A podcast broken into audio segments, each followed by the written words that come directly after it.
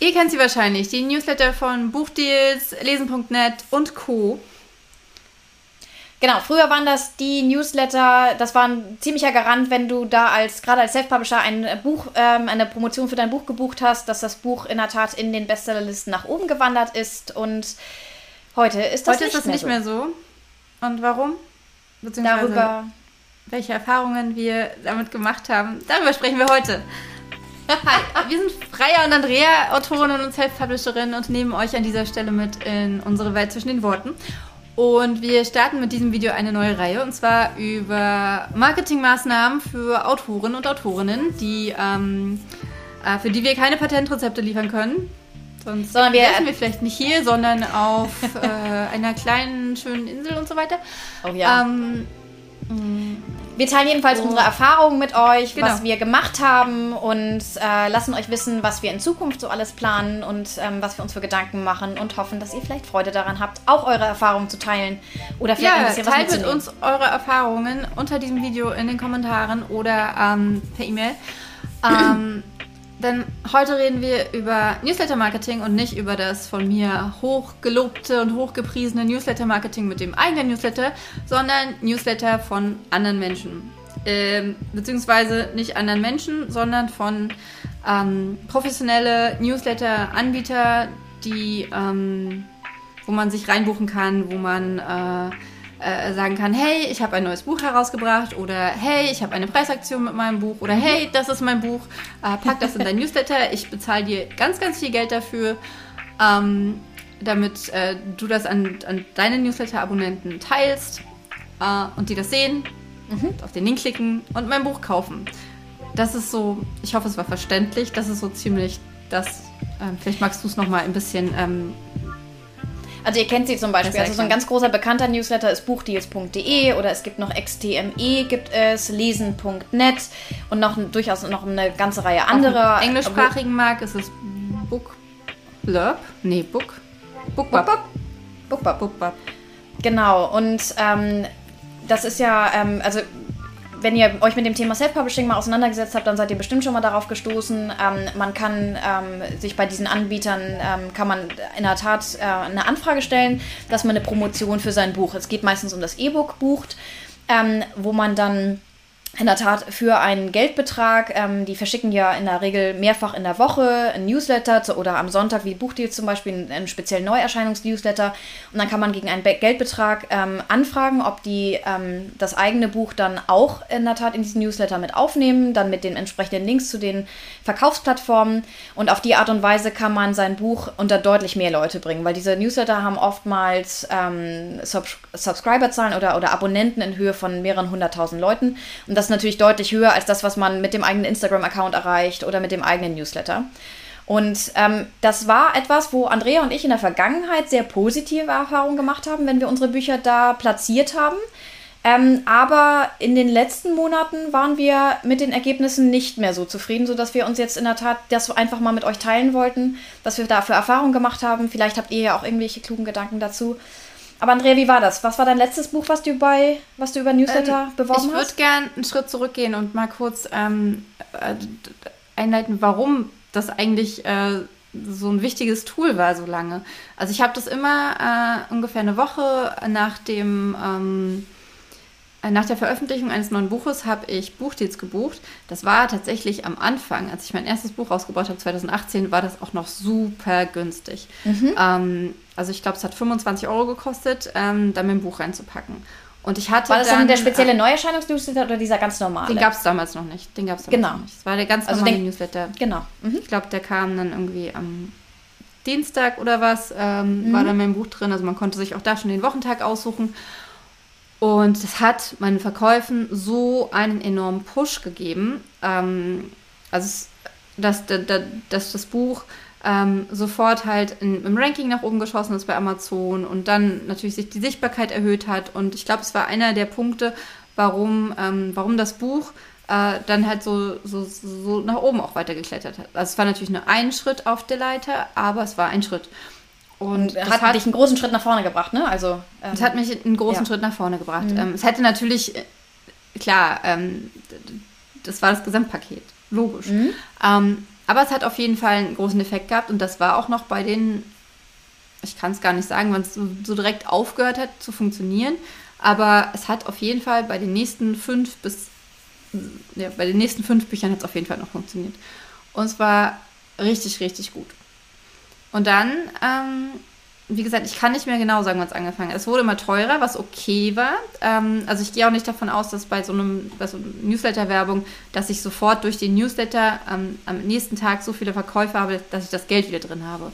Also dass sich das sofort amortisiert. Davon gehe ich nicht aus. Ich will damit einen Sichtbarkeitsvorsprung haben, der wiederum dazu führt, dass ähm, sich das halt potenziert, dass dann ähm, äh, Verkäufe aus anderen ähm, Kanälen und so weiter dazukommen, einfach weil das Buch sichtbarer geworden ist und dann in den Kategorien hochsteigt und sowas alles.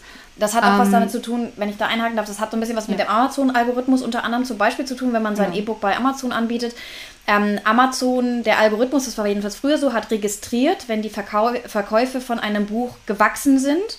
Und dann, weil natürlich Amazon selber ein Interesse daran hat, weil die ja mitverdienen bei den Verkäufen, dass sich so ein Buch dann weiterhin gut verkauft, macht der Algorithmus, sorgt selber für eine erhöhte Sichtbarkeit. Das heißt, genau. so, ein, genau. so ein Push einem Buch immer über zum Beispiel dann so Newsletter zu geben, war immer für den Algorithmus super, weil plötzlich das Buch auf der Plattform von ganz alleine sichtbarer war und dass sich das dann wirklich auf lange Sicht wirklich mehr als gelohnt hat, dann über so ein Newsletter so einen Push zu erzeugen. Und wenn man mit dem Newsletter die richtige Zielgruppe getroffen hat, was ähm, ganz gut bei diesen Newslettern ist, weil man auswählen kann, wel an welche Genre Menschen, also an welche Leute das geschickt werden soll, welches Genre die lesen, ähm, dann ist es auch so, viele Klicks sind wichtig für, für ein Buch und viele Käufe auch. Aber wenn ähm, ein Großteil der Leute, die auf diesen Link klickt und dann auf das Buch kommt, das Buch auch kauft, dann ist mhm. das für den Algorithmus besonders interessant, weil das ja. bedeutet, das Buch ist relevant. Die Leute, die es finden, die wollen es dann auch haben. Ähm, genau, von daher sind ähm, diese ist diese, der Gedanke hinter den Newslettern äh, total genial. Also ähm, und war halt ganz, ganz lange, wie gesagt, äh, hat es richtig gut funktioniert. Und deswegen ähm, fand ich es auch in Ordnung, dass es teurer geworden ist, dass es mehr gekostet hat. Was ich von Anfang an nicht gebucht habe, war lesen.net, weil das fand ich ähm, wirklich extrem viel Geld. Das ist auch immer noch ähm, sehr, sehr teuer. Also im Vergleich zu Buchdeals ist es deutlich günstiger als lesen.net. Die Erfahrung habe ich ja jetzt gemacht. Ich habe jetzt beides mal gebucht bei einem Buch. Und in der Tat, lesen.net war deutlich teurer als, als Buchdeals. Und ich kann halt nicht genau sagen, also ich kann, ich kann nicht ausmachen, woran es liegt. Ähm, ich, es kann natürlich sein, dass es meine Bücher sind. Ähm, erklärt aber nicht, warum es zum Beispiel bei Freier genauso ist. Aber seit, ich würde sagen, seit einem Jahr, seit anderthalb Jahren, vielleicht auch ein bisschen länger, vielleicht auch ein bisschen kürzer, aber ungefähr in dem Dreh funktioniert es einfach nicht mehr. Ähm, es ist tatsächlich so, dass, ähm, dass sehr wenige Klicks kommen auf das Buch und entsprechend auch sehr wenige Verkäufe. Ähm, und teilweise, ich glaube beim letzten, äh, bei Joey, ähm, war es so, dass ich den Newsletter überhaupt nicht ausmachen konnte. Also ich hatte mhm. überhaupt keine Steigerung ähm, der Verkäufe an dem Tag. Äh, es kann natürlich sein, dass an dem Tag, aber es war ein Sonntag, also sehr unwahrscheinlich, dass an dem Tag die Verkäufe insgesamt runtergegangen sind und dann Buchdienst das aufgefangen hat. Ich kann es mir aber nicht vorstellen. Ähm, ich habe überhaupt, wir, wir, also wir haben keine ein, keinen Einblick in die, in, in, die Metriken, also in die, in, die, ähm, in die Kennzahlen von Buchdeals. Ich kann nicht sagen, wie viele der Abonnenten ähm, oder wie viele Abonnenten jeden Monat dazukommen. Ich kann nicht sagen, äh, genau. wie sauber ähm, Buchdeals die Liste hält. Das heißt, also ich zum Beispiel mit meiner Liste, äh, ich entferne Leute, die, ähm, die, die, die Newsletter nicht bestätigen, ähm, die gar keine Newsletter öffnen und sowas. Also ich halte genau. die sehr sauber, damit meine, damit meine ähm, Deliverability, äh, meine, wie sagt man auf Deutsch? Oh, ich lese viel zu viel Englisch in diesem Bereich. Die Auslieferbarkeit? Ähm, die, die Zustellrate, also ja, das, die Zustellrate und die Öffnungsrate, damit die hoch ist, weil das ist wichtig für, mhm. ähm, äh, für, für den Newsletter und man vermeidet dadurch ähm, ähm, so Spam, äh, Spam-Rückmeldungen und Bounces nennt man das, dass ein, ähm, dass ein Newsletter halt wieder zurückkommt. Denn das machen ähm, insbesondere solche Anbieter wie Gmail, äh, machen das sehr, sehr gerne, ja. dass die Newsletter nicht zustellen oder direkt in den Spam schmeißen. Und wenn man seine Liste nicht sauber hält, dann passiert das. Wie gesagt, ich will da auf keinen Fall Buchdienst oder jemand sonst irgendjemand was unterstellen. Aber ich weiß halt nicht, wie sauber so eine Liste gehalten wird und so weiter. Ich, ähm, es ist nur sehr, sehr auffällig, dass es, dass, dass es einfach nicht mehr funktioniert. Der, und der Punkt ist, der, die erhöhten Preise, zum Beispiel bei Buchdeals haben sich die Preise in der Tat auch wirklich kräftig erhöht. Ähm, Die haben unter anderem was damit zu tun, dass sie auch Werbung darauf äh, machen, dass ja ihre ähm, Abonnentenanzahl deutlich höher geworden ist, weil und das spricht ja erstmal dafür, dass es eine hohe Reichweite hat und so. Aber in der Tat, man weiß nicht, ähm, wie, wie gut ist die Liste. Und ähm, also man kann bei News, äh, Buchdeals zum Beispiel, wenn man sich da anmeldet, kann man sagen, welche Newsletter man bekommen möchte. Also zum Beispiel, ich habe Fantasy angeklickt und Thriller. Und Andrea mit Sicherheit Liebesromane, solche Sachen. Also das kannst du eben genau sagen. Aber wie sich das zum Beispiel verteilt, weiß ich auch zum Beispiel gar nicht. Also wie viele von den 100.000 Abonnenten, die sie zum Beispiel haben, haben tatsächlich auf Fantasy gedrückt. Also wie, wie hoch ist da tatsächlich die ähm, also die, die, ähm, die Anzahl der Leute, die das potenziell bekommen. Und ähm, was man dann am Ende bekommt, wenn man so eine Aktion bei Buchdeals ähm, ähm, äh, gebucht hat, nach einer Weile bekommt man dann die Anzahl der Klicks das heißt, die Anzahl der Leute, die dann in dem Newsletter ähm, auf, die, ähm, auf den Link geklickt haben und dann hoffentlich dann einen Verkauf produziert haben. Also man kann die Käufe nicht ganz zuordnen, sondern man kann nur sehen, wie viele Leute über den Newsletter tatsächlich auf der Landingpage gelandet sind des Buches, zum Beispiel dann bei Amazon. Und da habe ich eben auch festgestellt, da sind doch die Zahlen drastisch runtergegangen. Also ich habe vorher mal bei so einer Preisaktion, wenn ich dann eine Preisaktion für ein Buch hatte, dann habe ich mein Buch für 99 Cent angeboten, habe ich dann Klickzahlen von bei so einer Aktion, also wirklich ähm, in, in, im dreistelligen Bereich gehabt. Und ich glaube, das letzte Mal 55 Klicks oder sowas. Ne? Also deutlich, deutlich weniger. Und ähm, das ist dann in der Tat, da sitzt man dann so ein bisschen und fragt sich, lohnt sich das tatsächlich noch, den Newsletter zu bestellen? Und ich kann für mich, für meinen Teil sagen, also ich habe die Verkäufe schon gemerkt, die darüber gekommen sind, ähm, als ich die, das Buch in den Newslettern drin hatte. Ich habe, als ich Blutschild im Dezember veröffentlicht habe, habe ich ähm, mehrere Newsletter gebucht. Ich glaube, ich habe diesen Neuerscheinungs-Newsletter gebucht und dann noch einen normalen und lesen.net. Und ich habe die Tage zwar schon gemerkt, und der Tag, an dem das Buch zum Beispiel bei lesen.net drin war, das war mein bester Verkaufstag. Da hatte ich auch das allerhöchste Ranking, das ich für das Buch jemals hatte. Das war dann 180. Ähm, aber es war halt nicht, und das hatte, war mir so von anderen Autoren berichtet worden, deswegen hatten sie mir diesen Newsletter lesen.net empfohlen. Mit dem Buch schaffst du es in, auf alle Fälle in die Top 100. Und das war mir dann das Geld auch wirklich wert, weil ich dachte, wenn das Buch einmal in den Top 100 gelandet ist, dann lohnt sich das in der Tat auch für den langfristigen Erfolg des Buches. Ich kann nur leider sagen, es hat sich ich hab's, es, es hat nicht gereicht, leider. Und in der Tat, es kann am Buch liegen. Aber Andrea und ich haben eben festgestellt, dass wir beide doch sehr ähnliche Erfahrungen gemacht haben. Sodass sich bei uns so ein bisschen grundsätzlich die Frage stellt, lohnen sich Newsletter überhaupt noch? Möglicherweise lohnen sie sich ja noch ein bisschen, aber wir haben beide doch den Eindruck, es ist jedenfalls nicht mehr so dieses ganz tolle Tool, wo man sehr, sehr einfach, so wie früher, einen ganz tollen Push für das Buch generieren konnte, sondern der Push ist ein bisschen kleiner geworden. Dafür ist aber der Preis höher geworden, den man dafür zahlen muss. Ja. Ähm, der Punkt ist natürlich auch, äh, ist zum Beispiel in meinem Fall, ich habe äh, ja relativ hohe Verkaufszahlen schon von Anfang an bei den Büchern. Ähm, und dann könnte man natürlich auch sagen, okay, das geht dann jetzt halt unter. Aber bei Joey war das jetzt zum Beispiel nicht so. Da waren ja die Verkaufszahlen insgesamt ähm, auch nicht so äh, toll. Was übrigens ähm, nicht am ähm, Buch liegt. Ich kann es sehr empfehlen. Möcht ja, also äh, von, von daher könnte man jetzt aber auch wieder sagen, ähm, dass, dass, äh, dass das halt vielleicht schon dann auch den, äh, die schlechten Resultate bei der Newsletter-Buchung, also bei Buchdeals, ähm, zu, äh, äh, äh, dass, dass das der Grund dafür ist.